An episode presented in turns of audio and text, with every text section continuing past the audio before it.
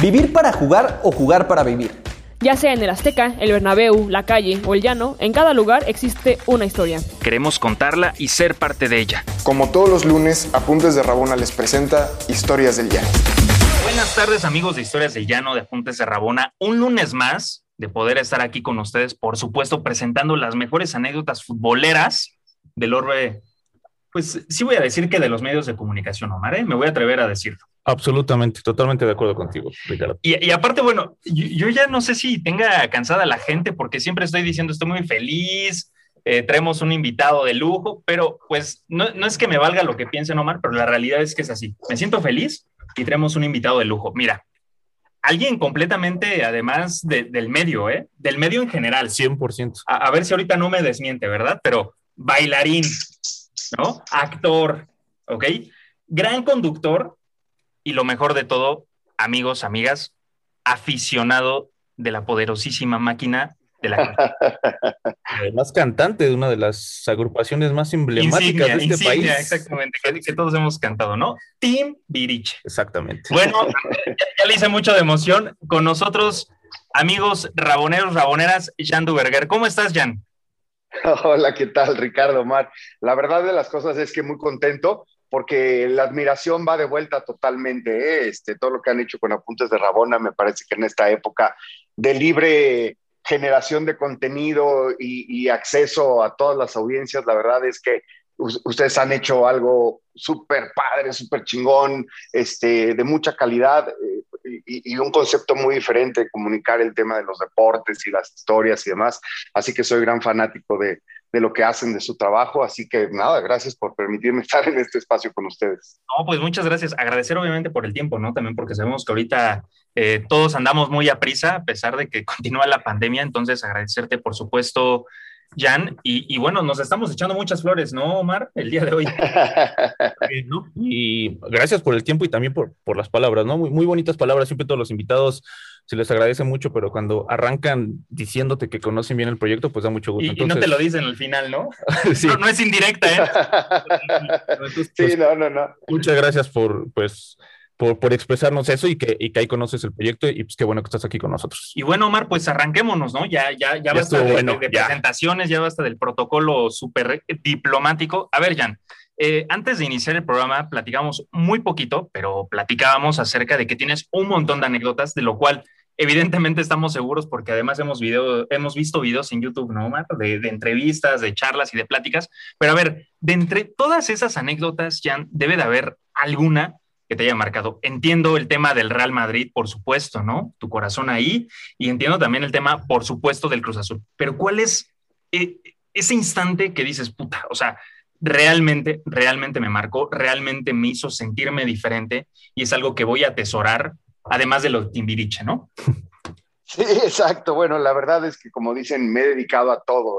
Yo me considero un entertainer y la verdad es que mi mundo absolutamente, y lo tengo que confesar, es el mundo del entretenimiento. Cantar, bailar fue para lo que me entrené, para lo que me preparé desde muy chico y en lo que estaba yo desde muy chico, pero por una gran pasión por los deportes y siempre con un, una pasión que, que era tan desbordada que me imagino les pasó a ustedes cuando decidieron dedicarse a esto, que, que, evidentemente pues vamos a decir que sabía yo un poco más que el promedio, con un entendimiento del deporte más que el promedio, incluso del impacto social o de, muchas cosas, o sea, porque era tanta mi pasión que desde muy chavo le entré al, al deporte como en serio, pero como aficionado. Y de repente, pues se me dio la oportunidad de trabajar en medios deportivos, haciendo entretenimiento deportivo, que es una fusión de, dos conceptos y que tienen que ver uno con lo que yo sé hacer, que es comunicar y entretener, y otra, este, pues mi pasión por los deportes, sin llegar a ser periodista, sin llegar a tener la estructura, por supuesto, de un periodista o, o de un, este, ¿cómo se llama?, de un futbolista o de alguien realmente capacitado para comunicar el deporte. Pero bueno, hemos ido aprendiendo ahí a la par. Y pues sí, desde muy chavo tengo muchas anécdotas. Mis dos grandes amores, todo el mundo sabe, futboleros, son el Real Madrid y, este, y el Cruz Azul. El Cruz Azul por, por encima de absolutamente todo. Y pues nada, sí, tengo muchas anécdotas, ¿no? He tenido la suerte por la chamba de ver muchas veces al Real Madrid y... Pero bueno, creo que las que me han marcado son de Chavito del Cruz Azul. Así que ustedes díganme por, por dónde empezamos. Cruz Azul, ¿no? Cruz Azul. Bueno, yo porque le voy al Cruz Azul a la mejor y la gente ya está hasta la...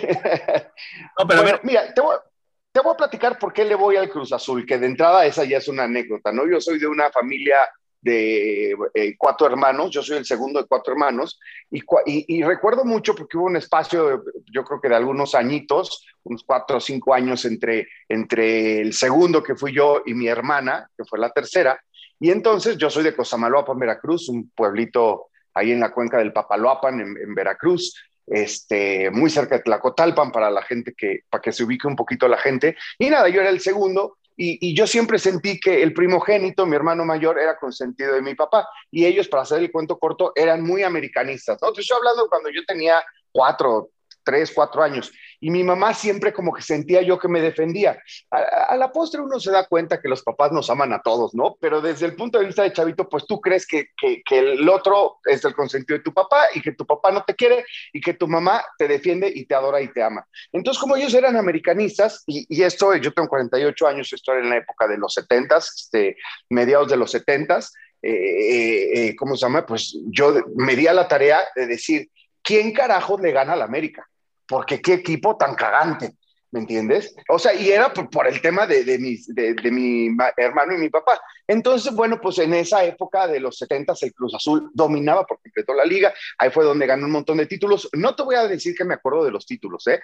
Para nada. O sea, solo me acuerdo del motivo por el que yo le iba a Cruz Azul, porque escuchaba en la tele y veía algunos partidos y yo decía, ah, bueno, pues ¿quién está por encima del América? El Cruz Azul. ¿No? En esa época de los 70. Ya luego vino una, época terrible de los 80 en la que en la que América dominaba y bueno, ya después vino el título de 97, pero ya ya más grande. Y mi afición este acabó por, por, por sellarse cuando yo me vine por cuestiones del destino, me vine a vivir a México y vivía con un tío que era ingeniero, ingeniero civil, y construía escuelas públicas. Este, tenía una empresa constructora. Y entonces los fines de semana yo me iba con él y pues evidentemente me la pasaba jugando. Era un niño, ¿no? De nueve, diez años, una cosa así.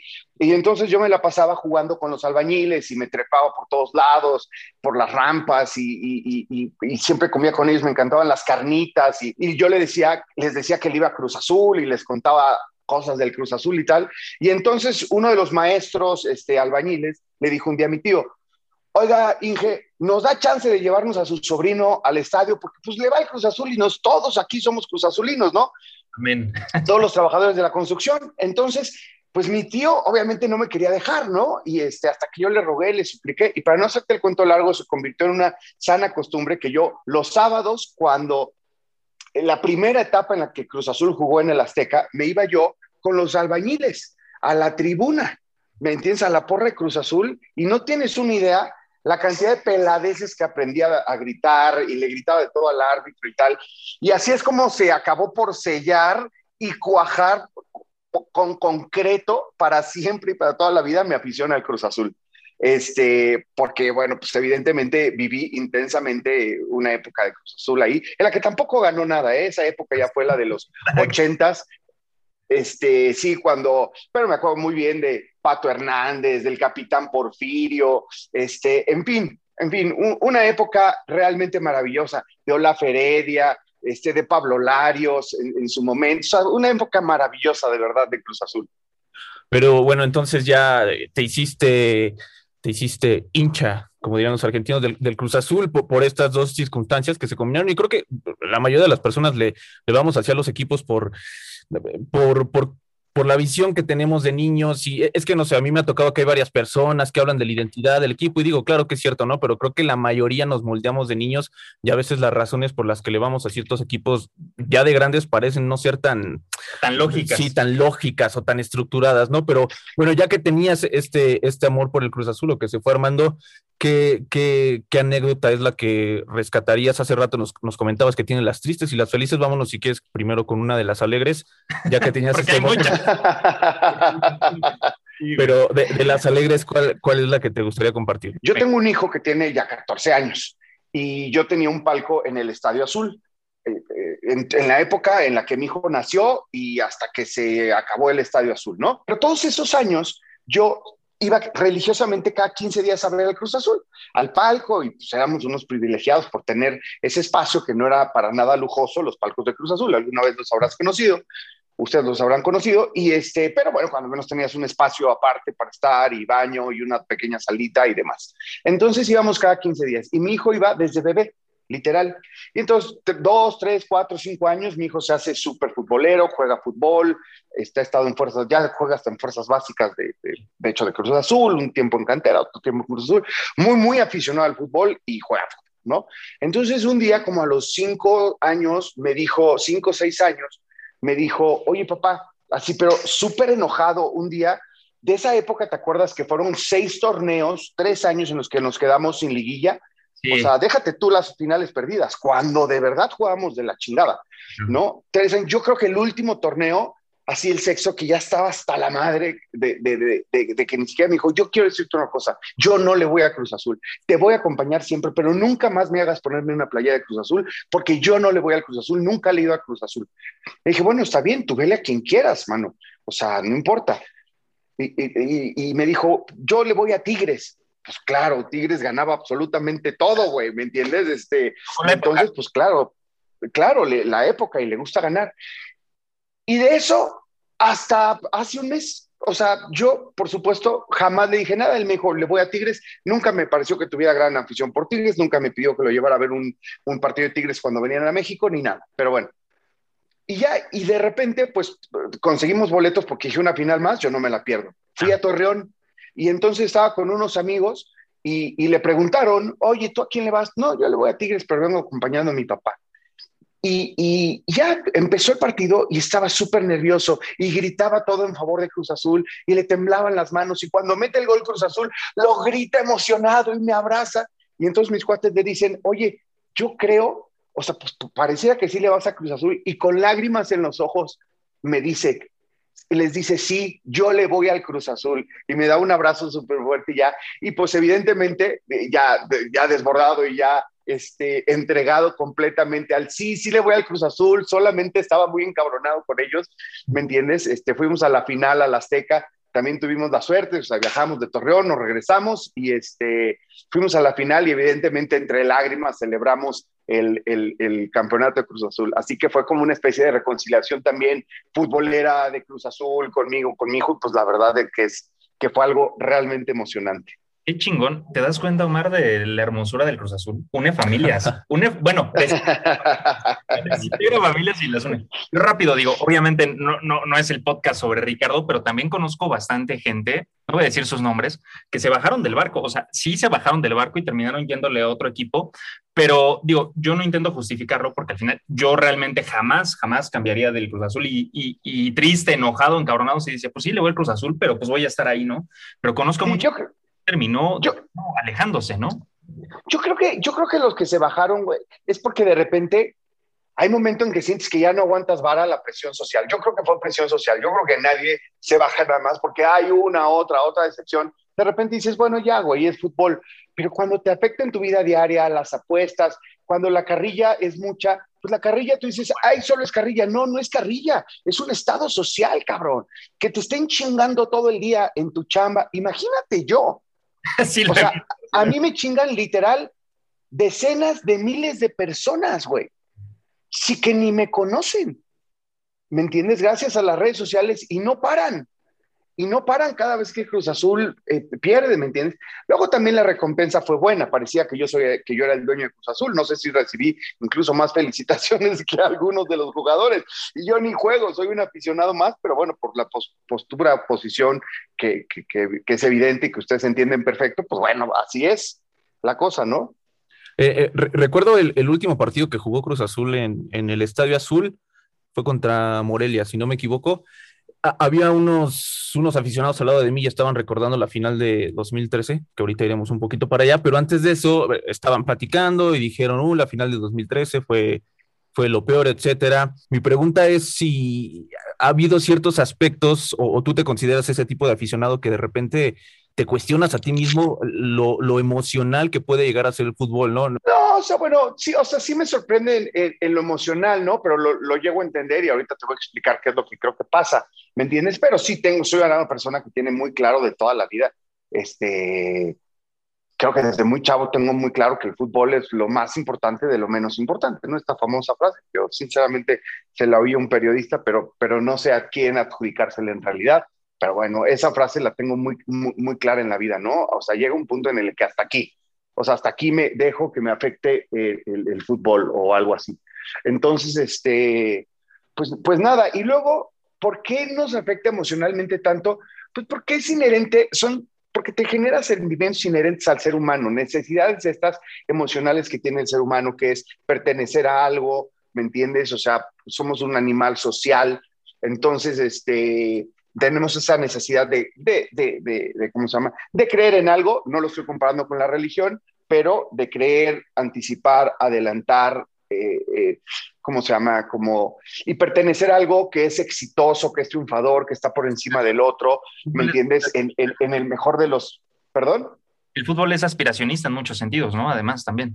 Exacto, exacto, es aspiracionista, eh, sí, es, aspiracionista totalmente. Entonces, pues te genera esas emociones y, y bueno, tienes que darle rienda suelta si te gusta y si te apasiona. Si te gusta, eh, estéticamente, vamos a decirlo de alguna manera, ¿no? Porque hay gente a la que no le gusta el fútbol, le gusta el americano, le gusta el béisbol. A mí, tristemente, eh, para mí y mi entorno, me gustan todos. Y, todos me causan emociones brutales y bárbaras, ¿no? Este, el automovilismo, todos, todos me, me, me, emocionan hasta las lágrimas. Pero bueno, eh, este, creo que es por eso pero siempre, aunque la línea es muy delgada, creo que no hay que, no hay que pasar esa línea tan delgada en la que te afecte en otros aspectos de la vida, ¿no? Y, eh, ya a veces sí, sí sucede, ¿no? Como comentabas de, de, tu hijo, pues que más bien se, se, se, conjuntan, ¿no? Para que lleguen a hacer cosas tan, tan emocionales. Y también decías de cómo le empezaste a ir al Cruz Azul. Ahora sí vamos a ir un poquito al 2013, que, que siempre es un tema difícil, pero tiene que sanarse, ¿no? Tiene que hablarse, creo. Esto, lo voy a editar, lo voy a editar para que no aparezca. No. Pero, te, lo pregunto porque, porque eh, siempre con los cruzazulinos, pues es un tema, ¿no? Pero, pero a ti particularmente, porque nos comentaste que, parte de lo que construyó tu, tu, afición por el Cruz Azul en inicio fue eh, que era el equipo que, que, que le ganaba al América. Entonces, en este uno los climáticos como aficionado cruzazulino, pues más bien fue anticlimático, ¿no? Que, una, una, final, como ya todos sabemos qué pasó. Entonces, eh, más allá de lo que significó para, para cualquier cruzazulino, para ti que, que, tiene este origen en parte tu, tu cruzazulismo, ¿cómo viviste ese momento específico que, totalmente, digamos, derrumbaba. Es la antítesis. Exactamente. Del, por, qué le fue. Derrumbaba ciertos preceptos de, de, mm, tu fanatismo. Ya estamos adoctrinando aquí, ¿no? Exactamente. te, voy, te voy a contar, mira, ese fue un momento absolutamente brutal y de quiebre para mí en mi emoción futbolera. Fue la primera vez que me planteé eh, bajarme del barco, ¿me entiendes? Y bajarme del barco, pero no por esto, o sea, no por la carrilla, sino porque me pareció un mensaje, justo lo que dices. ¿Por qué le voy al Cruz Azul? Mi antiamericanismo total y absoluto. ¿Me entiendes? O sea, que con los años también se ha acrecentado brutalmente, este, hasta por ideología, por lo que representa, o sea, como que le atiné desde chavito. Yo nunca he sido eso, ni nunca sería lo que la América representa, ¿me entiendes? Entonces me cajetea la América. Y por eso me lo planteé, porque dije, güey, es como un mensaje, ¿me entiendes? Fue demasiado, o sea, una final contra el América es la quincuagésima final o la que sea que vamos a perder, o, sea, que estamos perdiendo.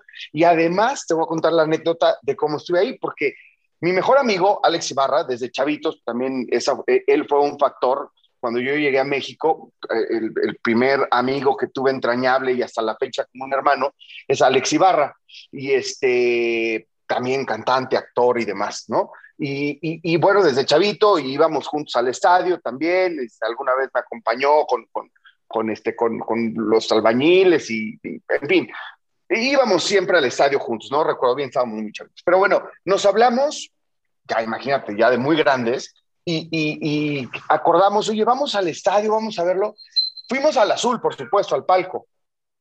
Y de regreso nos planteamos, oye, vamos al estadio güey, no sé, cabrón, es el Cruz Azul, mejor veámoslo en la casa y si sí celebramos, que vamos al estadio, ándale. Y entonces yo incluso tenía muy buena relación con la, la chica de Relaciones Públicas de la América, por, insisto, porque en ese entonces ya trabajaba en deportes y demás, y mil veces me habían invitado, literal, la gente de la América, este, porque una cosa es el odio deportivo y otra cosa es las amistades, ¿no? Tengo 1500 amigos, amigos entrañables que han jugado, dirigido y estado como directivos del América, ¿no? Hasta el día de hoy. Entonces, le hablé a esta chica y le dije, oye, consígueme boletos para el palco y tal. Y me dijo, Jan, te lo juro que esta vez está cañón. Van a venir un chorro de directivos, van a venir, o sea, tengo todo llenísimo y usted, y van ganando ustedes cañón. Íbamos, ¿cuánto íbamos ganando? 2-0, 3-0, ya ni me acuerdo. Y este, y me dijo, va a estar todo el mundo, familia, la familia de los jugadores, no puedo invitar Cruz Azulinos porque, porque esto se puede salir de control o se pueden molestar o tal. Me dijo, te consigo unos boletos, porque ya no había, estaba todo lleno, te consigo unos boletos, pero literal, me dijo, de abajo, buenísimos, de, de, pero de las gradas, ¿no? Y no sé si se acuerdan que estaba lloviendo. Sí. Para, no para no hacerles el cuento más largo, llegamos, obviamente no íbamos preparados para el tema de la lluvia, nos compramos de los impermeables esos plásticos azules y amarillos que te venden, este, obviamente se deshicieron, se rompieron tal en 15 minutos, pero ahí estábamos estoicos, todos los, pasaban los minutos, pasaban los minutos, falló una, el colombiano este de River, ¿se acuerdan? Este, y, y en fin, pero decíamos, no puede ser, vamos a ser campeones, increíble. Y de repente se empiezan a ir los, estamos rodeados de americanistas, todos nos decían, nos platicaban hasta eso buena onda, ¿no? Se empezaron a, pues empezó a poner toda la banda borracha con las cervezas, no sé qué, no sé qué, llovía, nosotros empapados, ya casi llorando de alegría porque íbamos a ver al, Cruz Azul campeón, y de repente se empieza a ir la gente, se empieza a ir la gente, empiezan a caer los goles del América, se ve que ya tenían cerradas las puertas, portazo, regresan en masa, incluso más, todos los americanistas, las, empiezan a pedir chelas, empiezan a gritar como locos, y cuando cae el gol de Moy Muñoz, y como reacción, me aviento una chela entera en la jeta. O sea, no, no te puedo explicar. Evidentemente, ni para qué te pones loco. O sea, ya está rodeado. O sea, ya no eran los que estaban, o sea, eran el doble de, lo que cabían, porque los que se habían salido de arriba no pudieron regresar arriba, sino que el portazo fue para la parte de abajo. ¿Me entiendes? Entonces teníamos a todos encima, evidentemente, para no hacerte el cuento más largo, Alex y yo, pues entendiendo que además éramos personas públicas y que esto, eh, o sea, dos cruzazolinos en un mar de, de americanistas, porque ni siquiera estábamos en, la grada del azul o algo así, pues nos salimos, nos fuimos a donde dejamos el coche, que era eh, eh, eh, el estacionamiento de un hotel que está ahí a unas cuadras del, del Azteca, este, y decidimos ver los tiempos extras y penales ya en, en, el lobby del hotel y evidentemente con una tristeza, una desazón, humillado, mojado, alterado, perdido, ridiculizado, todo en un día todo. O sea, todo fue malas decisiones, más lo que pasó realmente fue un día brutalmente humillante. Esa es la anécdota más triste que tengo futbolera en mi vida. Yo ya hasta me deprimí. Este, no. ¿no? Sí, ya, ya, ya, ni siquiera quiero entrar en detalles con, con, con eso porque sí, eh, está cañón, ¿no? Y, no, ya, ya mi corazón se está partiendo. Bueno, ya, mira, ya, ya para, para cerrar de una buena manera, ¿no? Y, volver a la felicidad y recordar que, que somos campeones. Eh, platícanos eh, de la primera vez que fuiste a ver al Real Madrid y con eso creo que nos podemos despedir de una manera bastante feliz. Pues fíjate que yo en mi vida había ido a Europa, jamás había cruzado el charco y conocí una amiga este, acá en México, cuando yo trabajaba justo en Ritmo Son, una, una chava cubana que vivía en Barcelona y demás. Y nos hicimos muy, muy amigos y nada, nos escribíamos en aquel entonces, pues nada más por mail y, y bueno, eh, eh, hasta cartas, nos escribíamos cartas, cartas escritas a mano, güey, ¿no? O sea, pero éramos realmente solo amigos, ¿eh? Y, y un día me, me escribe un mail y me dice, oye, conseguí dos boletos, yo hablaba de mi afición brutalmente del, Real Madrid, y me conseguí dos boletos para que vayamos al Real, al Barcelona Real Madrid, aquí en Barcelona. ¿Te animas?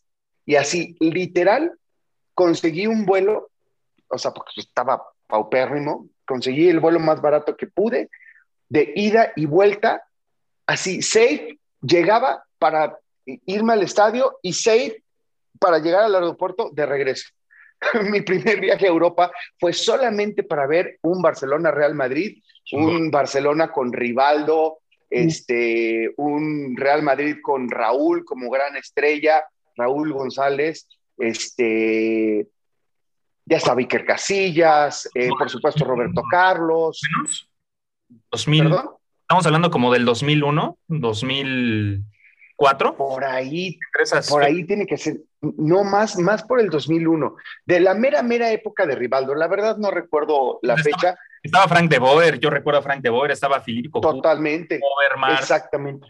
Bueno, yo lo digo por el Barcelona, ¿no? Porque luego el Barça. Me tocó un partidazo y acabó 2 a 2. Acabó empatados. Hubo golecitos. Y Sí, hubo goles, todo, no, no, no, buenísimo, buenísimo, la verdad. Y pues nada, la, anécdota es que literal, mi primer viaje a Europa fue ida y vuelta solamente para ver al Madrid. Después, evidentemente, y creo que es público, he tenido la suerte por el trabajo de, ver mil veces al Madrid, especialmente en Champions y las finales, y vi el tricampeonato en vivo, ¿no? En Kiev, en, este, en Cardiff y, y en Milán un año antes, o sea, el primero en Milán. La verdad que espectacular.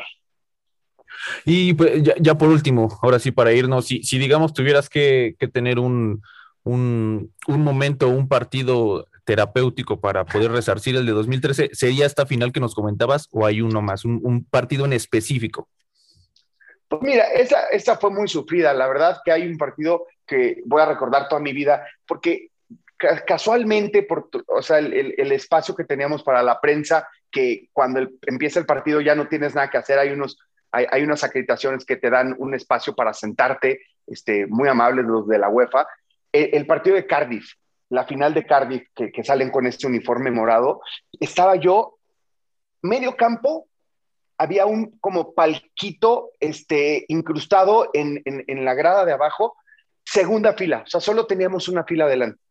Impresionante lugar, impresionante. Estaba yo feliz, la verdad, fue una casualidad y, el cómo jugó el Real Madrid ese día contra la Juve, o sea, cómo el baile que le paró a la Juve ese día fue simple y sencillamente hermoso, hermoso.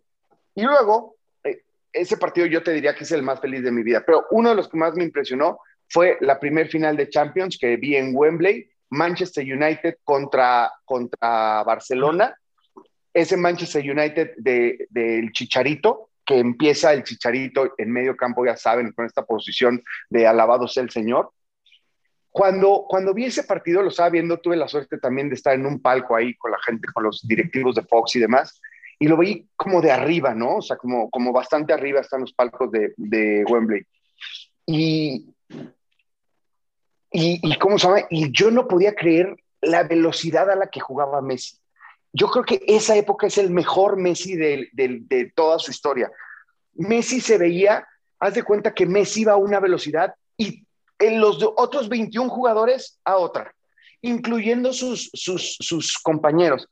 Era una cosa como de caricatura, o sea, lo que hacía Messi en la cancha era, yo decía, fue la primera vez que vi a alguien hacer eso, a esa velocidad y ser tan dominante por encima de los otros en velocidad, en capacidad, en calidad, en, todo. O sea, nunca en mi vida he vuelto a ver a alguien jugar tan cabrón como ese día jugó Messi. O sea, individualmente nunca he visto algo más cabrón que ese día, Messi. O sea, es lo más brutal que he visto en términos de capacidad futbolística de alguien pues, ¿qué, te digo, Mar? La verdad, muy contento. Bueno, estuvo un momento triste. Eso creo que. No hace falta. Lo tengo que dejar, lo tengo que dejar porque es parte del programa, pero. Suéltalo, suéltalo, sí, suéltalo. O sea, pero suelta, suelta esa mala emoción. Sí, estuvo duro, pero también yo le meto mucho dramatismo a, la historia porque soy, creo, un muy capaz contador de historias, pero, pero, pero son más las felices. Hubieras metido la, la coreografía de muriendo lento para, para que quedara. Yo creo que mientras eh, la gente vaya a escuchar esto, incluyéndome, unas lágrimas van a recorrer nuestro rostro, pero después vamos a escuchar lo demás y vamos a decir, valió la pena que Jean Duverger estuviera en Historias del Llano, ¿no, Omar? Totalmente, valió la pena 100%. Y, y qué chistoso que, que el fútbol te, mm, no sé si tú te imaginabas cuando entraste a Timbiriche que el fútbol te llevaría, hablo geográficamente, más lejos que una agrupación, que el fenómeno que era Timbiriche. Entonces, pues el fútbol y el deporte eh, es, algo definitivamente muy, muy bonito. Y qué bonito que nos hayas compartido. Mágico. Totalmente. No, es mágico. El deporte, el deporte es mágico, la verdad. Este, pero bueno, así, así la vida, de nada, de nada me arrepiento, todo, todo ha sido aprendizaje, todo el camino ha sido aprendizaje. Si volviera a vivir, eh, haría casi todo, casi, casi todo igualito. Este, pero sí, sí, sí, la verdad, todas las anécdotas que me ha dejado el deporte son realmente mágicas y maravillosas, como, como poder estar en este espacio con ustedes. Muchas gracias. muchas gracias, Jan. Y lo dije y lo anticipé al inicio del programa, invitadazo, buenas historias y pues no nos quedó a deber, ¿eh? Inclusive creo que nosotros le quedamos a deber, este, Omar. Y bueno, nos va a tener que invitar a, a Net, ¿no? A los de apuntes. Sí, sí. Para, que le paguemos. Oye, pues la verdad que sí, ¿eh? Vamos a organizarlo porque ahorita Net básicamente está haciendo un podcast que se llama Nunca es tarde para hacer un podcast por, por, porque seguimos nosotros, por, por orden de los directivos, seguimos como en pandemia. Bueno, la pandemia sigue, ¿eh? no quiero decir que no, o sea, sigue totalmente y, qué bueno que nos sigan cuidando y demás. Así que ah, por ahora es podcast y, y, me tienen que devolver la, la, la, presencia. Por supuesto que sí. Encantados. Así será. Y bueno, eh, amigos, amigas, raboneros, raboneras, eh, pues nada, ojalá hayan disfrutado este podcast. Bueno, estoy seguro que lo van a disfrutar más veces porque lo van a escuchar más de una vez, se los aseguro. Y pues nada, Omar, que tengan bonito lunes, bonito inicio de semana y nos estaremos escuchando pues el próximo. Exactamente, nos, nos escuchamos el próximo lunes, ojalá ya pare tantito la lluvia y pues otra vez muchas gracias a Jan y nos vemos a la próxima. Un abrazote a todos, gracias Jan, saludos. Gracias chicos, hasta luego. ¿Quieres más historias? Síguenos en todas nuestras redes sociales como Apuntes de Rabona para ver el mundo desde el fútbol.